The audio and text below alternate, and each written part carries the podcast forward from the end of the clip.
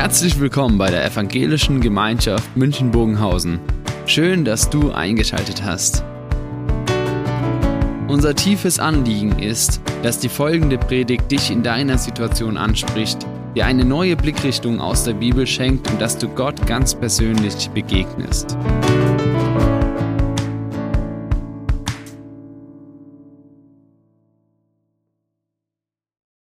Wusstet ihr, dass der Tod von Jesus ein Rekordtod ist?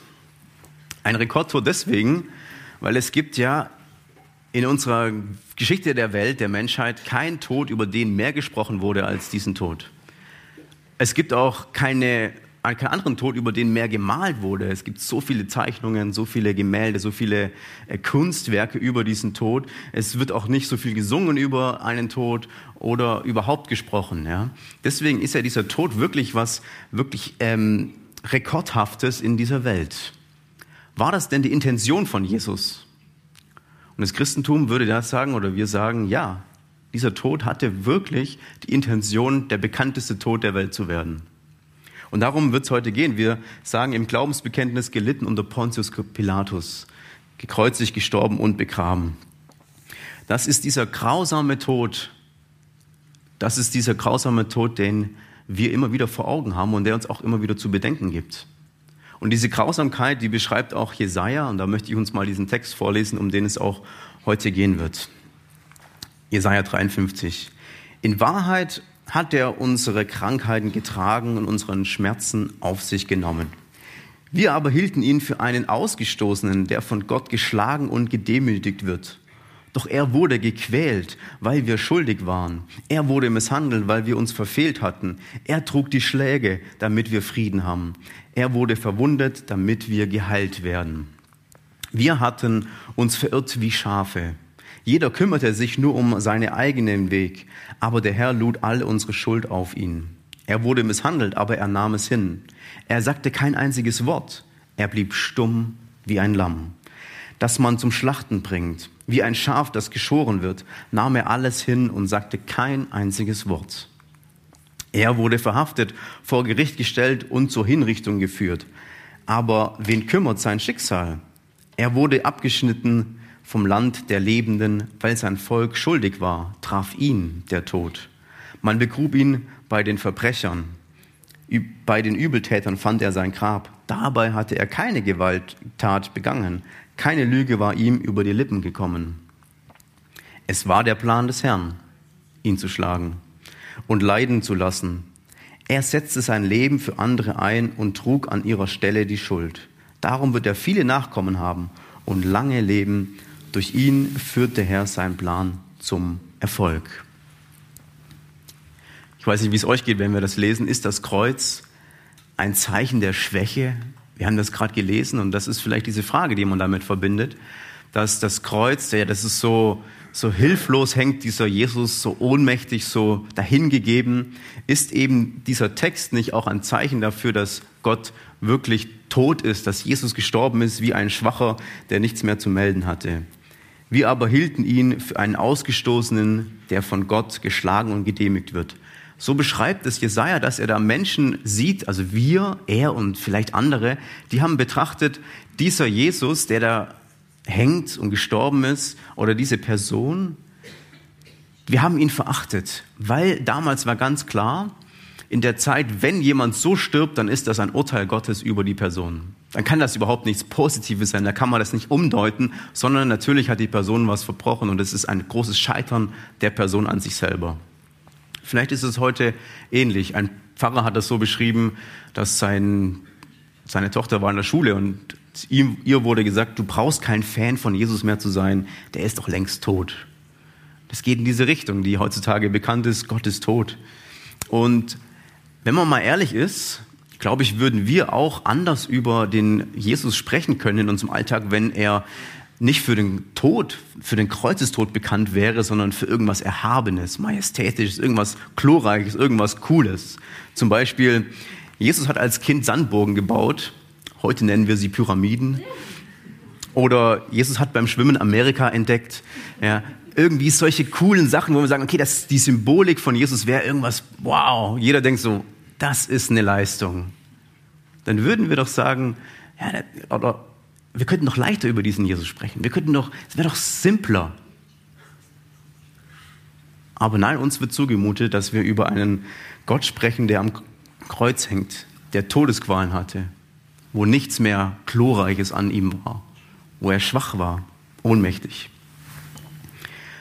Josef Ratzinger, der hat äh, das war jetzt ja erst verstorben und vieles wurde ihm über geschrieben. Er hat es auf den Punkt gebracht mit einem, ähm, finde ich, markanten Zitat. Nicht der Schmerz als solches zählt, sondern die Weite der Liebe, die den Gott verlassenen Menschen mit Gott in Beziehung bringt. Sie allein gibt dem Schmerz Richtung und Sinn. Und das heißt, dass diese Kreuzigung, die wir hier lesen, diese Schmach, diese Ohnmacht, die findet eine Bedeutung darin, dass, es, dass dieses Leiden nicht für sich alleine steht, dass wir drüber hinausblicken müssen, dass das, was damit erreicht wurde, darum geht's. Das Schmerz an sich, das war tragisch, heftig, aber es ist nicht das Ziel, es ist nicht das, der Sinn des Schmerzens, nicht der Sinn des Leidens. Und so beschreibt es auch dann Jesaja in dem Text, den wir gerade gelesen haben. Er trug die Sünden, die Schläge, damit wir Frieden haben, damit wir heil werden. Also die Zielrichtung ist klar. Das Ganze, was am Kreuz passiert ist, hat, eine größeren, hat einen größeren Sinn. Es hat ein Ziel, dass wir Frieden haben. Und das Kreuz zeigt ja diese Macht, die darin steckt, die Gott hat. Das Kreuz zeigt die Gerechtigkeit, die Jesus bringt, die Macht und die Liebe, die darin mit verankert ist, damit Heilung, Versöhnung geschehen kann. Das ist das zeigt eben, dass nicht das Kreuz die Schwäche ist, sondern die Stärke, die wir in unserem Glauben haben. Das Kreuz zeigt aber auch noch eine andere Sache. Und da möchte ich euch auch noch mit hineinnehmen. Das Kreuz zeigt, wie wir Menschen sind. Das Kreuz zeigt im tiefsten Inneren, wie wir Menschen ticken. Es hat auch was mit der Geschichte zu tun, die darum passiert ist. Dass Menschen gegen ihre eigenen moralischen Werte sogar handeln können. Und das sehen wir ganz praktisch an diesem Pontius Pilatus, der ja es immerhin ins Glaubensbekenntnis geschafft hat. Ja. Ist das ein Erfolg für ihn? Man weiß es nicht. Es ist ja trotzdem auch ein Negativbeispiel, ja, gelitten unter Pontius Pilatus. Aber dieser Pontius Pilatus, der kommt drin vor. Und die Geschichte drumherum war ja die, dass Jesus, er war in der damaligen Zeit von den Juden am Schluss wirklich als Verbrecher in, äh, gesehen. Er sollte verschwinden. Und gerade dieser Kephas, der Führer der Juden, er hatte dann das so auf den Punkt gebracht, es ist besser, wenn einer für das Volk stirbt, als dass das ganze Volk stirbt. Kephas hatte also Angst, dass wenn dieser Jesus weiterlebt in unserem Land, dann werden wir alle draufgehen.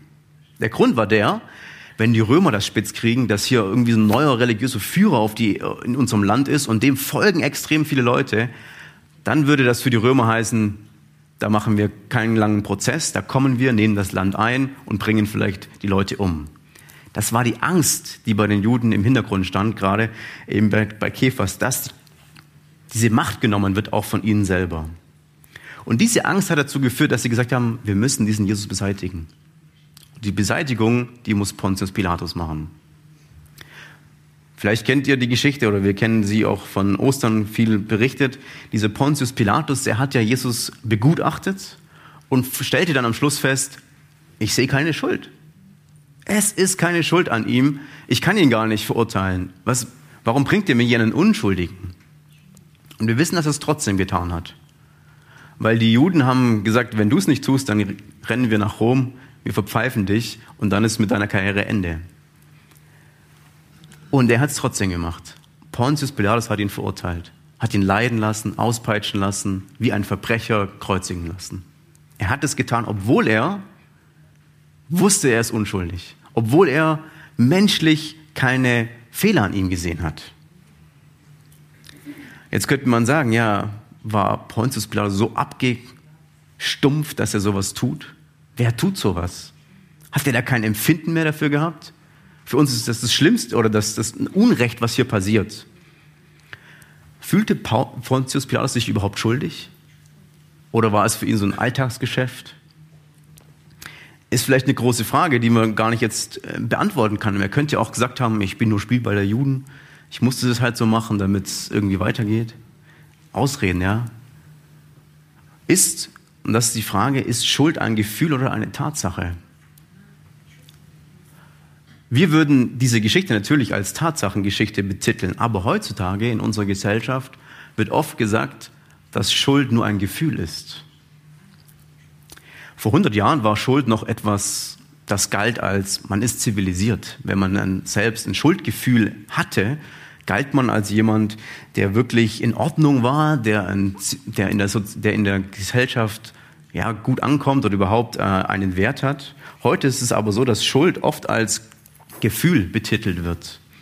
Also Schuld und Sühne ist etwas auch, das man ablegen kann. Der Grund dafür ist vielleicht, weil die Gesellschaft uns auferlegt, Werte oder Schuldgefühle, die man dann ablegen sollte und müsste eigentlich. Oder auch Schuld kann auch sein, dass wir die eigenen Erwartungen einfach zu hoch schrauben und dann, um die Schuld loszuwerden, müssen wir einfach die Erwartungen wieder ein bisschen runterschrauben, dann sind wir schon schuldlos. Und auch, was ähm, Historiker sagen, ist, dass vermutlich äh, die Schuldfrage, die war bei uns sehr präsent in der Nachkriegszeit und sie wurde stark diskutiert und als Folge davon leben wir heute eben in einer Zeit, in der man immer auf der richtigen Seite stehen muss. Wir stellen uns auf die Seite der Opfer. Wenn ich nämlich Opfer bin, dann bin ich nicht mehr schuldig. Also ich bin Opfer der Gesellschaft. Ich bin Opfer meiner familiäre, meiner Umstände. Ich bin nicht schuldig, weil ich ja nur ein Teil von etwas Größerem bin und ich selber habe keine Schuld mehr an mir, weil ich ja, einfach nur hineingeboren bin in etwas, was Schuld vielleicht behaftet ist, ja. Aber ich, mich trifft keine Schuld. Wir halten es also nach außen hin fern. Also Schuld haben wir, sehen wir, aber ich selber bin es nicht. Wir kennen das, dass wir eigentlich sehr stark ein ganz großes Schuldempfinden haben, oder? Gucken wir in die Welt. Wir wissen ganz genau, wer schuldig ist und wer Opfer ist. Wir, wir sehen Menschenhandel, wir sehen Kriegsverbrecher und wir wissen ganz genau, das sind die Schuldigen, das sind die Opfer. Aber bei uns selber, da hört es dann manchmal auf und man sagt, na, Schuld ist ein Thema, was mich heute nicht mehr ganz so tangiert. Und dann gibt es doch diese Stimme in uns, die immer wieder auch sagt, ich bin doch nicht gut genug. Ich habe doch die Dinge vermasselt, die in meinem Leben da sind. Ich habe Dinge versäumt, die ich nicht mehr einholen kann. Wo es doch vielleicht so ein Empfinden von Schuld gibt. Und Jesaja, der drückt das äh, so aus dass er sagt, wir hatten uns verirrt wie Schafe. Jeder kümmerte sich nur um seinen eigenen Weg. Jeder so, ich, ich bin raus, das Kreuz geht mich nichts an. Das ist Hauptsache, mir geht's gut. Aber der Herr lud alle unsere Schuld auf ihn. Und Jesaja zeigt die Richtung. Wir brauchen die Erkenntnis, dass wir auch Schuld an uns haben. Dass wir Teil davon sind. Dass wir Schuld haben, die eine Tatsache ist. Natürlich auch Manchmal bedingt auch durch Umstände, aber dass wir auch solche Dinge in unserem Leben haben. Ich weiß nicht, ob ihr den Film kennt, Schindlers Liste. Es geht um Oskar Schindler. Er hat seinen ganzen Wohlstand aufgegeben, um über 1200 jüdische Leben zu retten in der NS-Zeit. Bemerkenswerte Geschichte. Er geht hin und sagt, ich rette so viele Juden, ich gebe meinen ganzen Wohlstand auf. Und dann ist das Kriegsende nahe, das Ende der, der ganzen, des ganzen Filmes auch. Und man sieht am Ende diesen Oskar Schindler vor sein Haus treten und er schaut sein Auto an und bleibt stehen. Und er bricht zusammen, weil er realisiert, hätte ich das Auto verkauft, hätte ich noch zehn weitere Juden retten können. Ich hätte zehn weiteren Menschen das Leben schenken können, hätte ich das Auto verkauft. Hätte ich früher mein Herz gewandelt, hätte ich früher erkannt, dass ich noch was habe, was ich abgeben hätte können, dann würde ich, dann hätte ich noch zehn Menschenleben retten können. Ist er jetzt schuldig geworden oder nicht? Schwierige Frage, oder? Wenn wir sagen, wir könnten schnell sagen, ah, er hat ja schon 1200 gerettet. Dann muss er ja nicht noch zehn, okay, du kannst, du, Du brauchst dir die Schuld nicht einreden, weil du hast ja schon so viel gerettet, du hast schon so viel gemacht. Du brauchst dir die Schuld nicht einreden, dass du jetzt zehn nicht gerettet hast, ja? Kann man argumentieren. Hätte er nicht 1200 gerettet, sondern niemanden, würden wir sagen, wie kannst du nur zehn Leute nicht retten? Du bist doch nur Egoist. Warum hast du es nicht getan? Versteht ihr? Es ist ganz schön schwierig. Und manchmal gibt es im Leben gar nicht diese Eindeutigkeit, dass man sagen kann, so ist es. Was wir aber diesem Oskar Schindler nicht abnehmen können, ist, dass er wahrscheinlich sein ganzes Leben lang gedacht, gewusst hat, ich hätte noch zehn weitere Leben retten können. Ich hätte es noch machen können. Für ihn eine reale Sache, die er sich nicht wegdenken kann. Man könnte es so benennen, Sünde ist, dass die Vergangenheit präsent ist. Schuld ist, dass die Vergangenheit präsent ist, die nicht wieder weggeht. Und ich glaube, wir können diesem Schindler nicht alles, das nicht absprechen. Wir können nicht diese, dieses Gefühl von Schuld kleinreden. Das Gefühl bleibt ja. Es ist die Realität für ihn und natürlich auch die Realität, die uns immer wieder anhaftet. Leider ist es so, dass die Sünde und die Schuld immer wieder kommt und sagt, hallo, hier bin ich, ich bin da, ich werde auch nicht gehen, kannst versuchen, mich ein bisschen wegzudrücken, aber mich wirst du nicht los.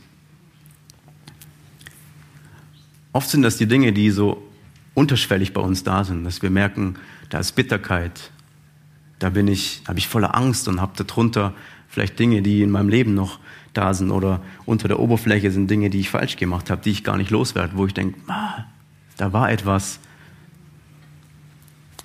und das ist eben, damit kommen wir zu dieser Frage, wie können wir schuldfrei leben? Wie können wir damit umgehen, dass wir Dinge haben in unserem Leben, die nicht gerade sind, die falsch sind, die fehlerhaft sind, wo wir uns selbst verurteilen und sagen, ich bin falsch. Ich habe Falsches getan.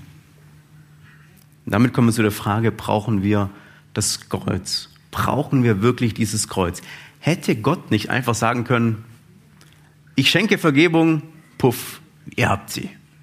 Ich schenke Wiedergutmachung, puff, ihr habt sie. In Jesaja heißt, es war der Plan des Herrn, ihn zu schlagen und leiden zu lassen. Er setzte sein Leben für andere ein und trug in ihrer Stelle die Schuld. Es war der Plan Gottes. Es ist nicht zufällig entstanden, dass ein Kreuz am Schluss dastand und Jesus sterben musste. Gott hat diesen Plan gehabt. Braucht es das? Brauchte Gott diesen Plan? Tim Keller, ein Pastor aus New York, hat es so beschrieben, die Sünde ist das einzige Problem, das Gott wirklich hatte. Und er meint damit Folgendes. Gott ist ja allmächtig, das wissen wir. Gott ist so mächtig, dass er sagen konnte, es werde Licht und es wurde Licht. Gott ist so allmächtig, er konnte sagen, es werde Leben, dann wurde Leben. Es würde Natur und es wurde Natur. Es, er, konnte, er kann einfach alles schaffen, er muss auf nichts warten. Er könnte alles sofort einfach machen. Aber Gott kann nicht sagen, es werde Vergebung und es ward Vergebung. Das geht nicht. Das konnte er nicht tun. Weil stellt euch vor, das ist dieses klassische Beispiel. Ein menschlicher Richter, vor ihn wird eine, wird eine Person geführt, ein Vergewaltiger, und es wird gefragt, ist er schuldig oder nicht? Und der Richter würde sagen, ist okay, kann gehen. Er ist zwar schuldig, aber er darf gehen, wir machen Schwamm drüber. Da würden wir doch alle protestieren und sagen, das ist keine Gerechtigkeit. So können wir das nicht leben, dass wenn etwas falsch läuft, dass wir dann einfach sagen, Schwamm drüber, ist schon gut, brauchen wir nicht. Drüber reden ist einfach weg. Und natürlich ist unser persönlicher Wunsch ja auch manchmal, braucht es denn wirklich das, brauche ich das Kreuz? So schlimm bin ich doch gar nicht, oder? Also ich habe jetzt noch keinen umgebracht. Da braucht doch keiner andere für mich sterben. Es ist wahrscheinlich dann dieses Herangehen, dass wir selber sagen, ich bin ja nicht so schlimm. Ich möchte ja gar nicht diese große Entlastung haben von, von Gott. Ich möchte letztlich vielleicht eine Wiedergutmachung, ja, aber ganz so wild kann es doch gar nicht sein. Es ist vielleicht ein bisschen wie, äh, als ich jetzt im Sommer im Urlaub gefahren bin durch die Schweiz, was war ein fataler Fehler war für mich. Ich bin ganze 6 km/h zu schnell gefahren und habe dann eine Rechnung bekommen von über 120 Euro. Und da würde ich sagen, ich habe äh, gesagt, das Verhältnis ist nicht ganz richtig für meine Empfinden. Ähm, die Schweiz hat es anders argumentiert. Für die war das durchaus lukrativ. Ähm, man kann das auch mit einer Freiheitsstrafe absitzen, aber ich habe mich dann doch für den Bezahlenweg entschieden. Nee, es ist so, dass wir doch, wir versuchen dieses Verhältnis zu denken, zu schaffen. Ja? Also mein Vergehen ist doch nicht so groß, dass man so eine große Tat dafür braucht, dieses Kreuz. Dann brauchst du es doch vielleicht gar nicht. Das Problem ist aber, was dahinter steckt, ist, dass wir uns ja gerne eine Ausnahme gönnen würden. Ja, Jesus muss doch nicht für mich sterben, weil ich war ja nicht so schlimm.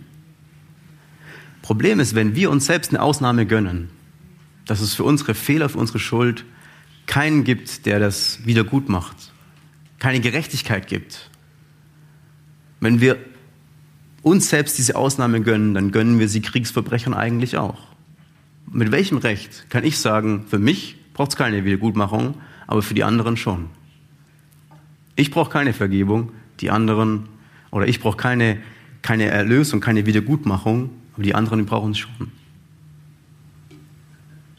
Deswegen hält das Christentum an diesem Kreuz fest, dass wir Teil davon, wir sind Teil dieser Welt und wir sind Teil eines schuldigen Menschseins. Da sind wir mit Teil davon. Und deswegen braucht es eine Wiedergutmachung. Wenn ich mich rausnehme, nehme ich alle raus. Und wir lösen Gerechtigkeit komplett auf. Diese Frage nach einer gerechten Welt würden wir damit aus dem Weg gehen. Und das ist der Gedanke, warum ich glaube, dass Gott nicht auf das Kreuz verzichten konnte.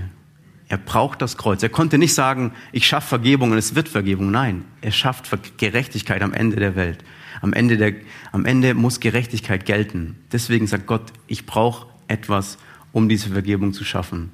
Und das ist eben dieses dass Jesus stirbt am Kreuz. Und das ist dieser Weg, aber der angeboten wird. Der einzige Weg zum Frieden ist das Kreuz. Der einzige Weg, der wirklich Gerechtigkeit schafft, ist es, wenn, wenn es wirklich eine Wiedergutmachung gibt, die gilt, die funktioniert. Im Jesaja heißt es, er hatte keine Gewalttat begangen. Keine Lüge war ihm über die Lippen gekommen. Jesus ist dieser Unschuldige, Pontius Pilatus hat das gesehen. Der hat nichts gemacht. Der war vollkommen gut. Und wir lesen hier im Jesaja-Text, nicht mal eine Lüge, nicht mal eine Notlüge hat Jesus getätigt. Er war vollkommen gut. Und er stirbt. Und das ist die Möglichkeit, dass Stellvertretung funktioniert. Also, dass jemand anderes für uns es wieder gut macht, weil wir es selbst nicht können. Es gibt diese Fehler, die ja wir haben, die Schuld, die wir haben, die werden wir selber gar nicht los. Wir können uns die nur gut reden, aufschieben oder uns als Opfer der Umstände betiteln, um das mit uns selbst klar zu machen. Wir werden die Dinge aber nicht selbst los. Ich glaube, das ist die Erfahrung, die man immer selbst wieder macht, wenn man diese Dinge, wenn sie immer wieder kommen. Und Stellvertretung funktioniert deswegen, weil Jesus eben sagt, Du brauchst sie nicht selbst loswerden. Du kannst sie gar nicht loswerden, aber ich werde sie für dich loswerden. Das Leiden und das Sterben von Jesus hat eben dieses eine Ziel gehabt. Ich möchte Frieden schaffen. Den großen Frieden, dass wir haben können, diesen Frieden in mir, diesen Frieden wirklich erleben kann. Ich selbst kann mich nicht entlasten, aber Jesus kann es durch diesen Stellvertretertod.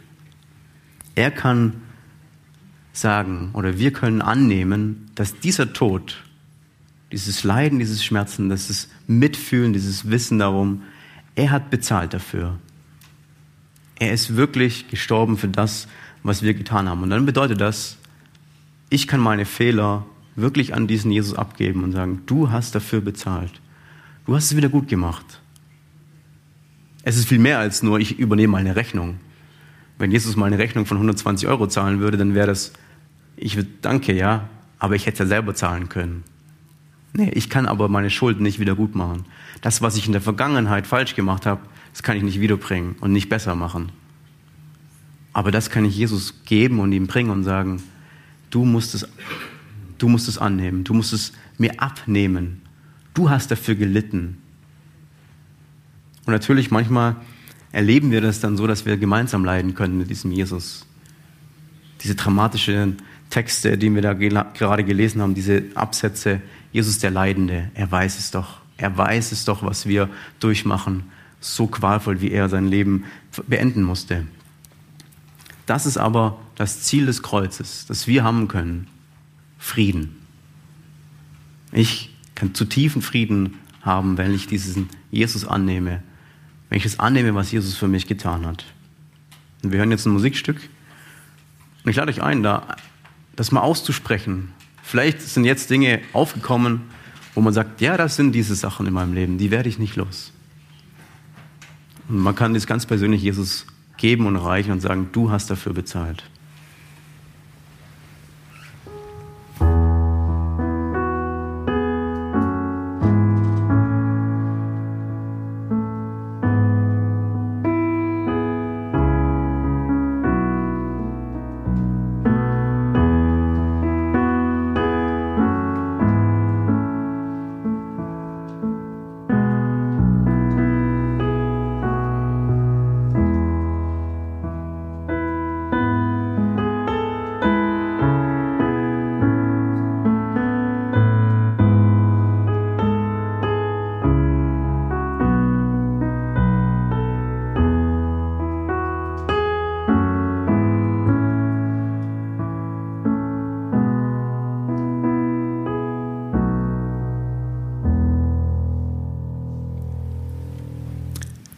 Jesus, ich danke dir, dass du ans Kreuz gegangen bist, dass du diesen Tod gestorben bist, dass du damit unsere Fehler, unsere Probleme, unser Falschsein aufgenommen hast und dass wir zu dir kommen können dadurch, dass dieser Weg neu geschaffen wird, dass wir Frieden haben können. Und ich möchte dich bitten, dass wir das erleben, Frieden zu haben durch dein Kreuzestod. Amen.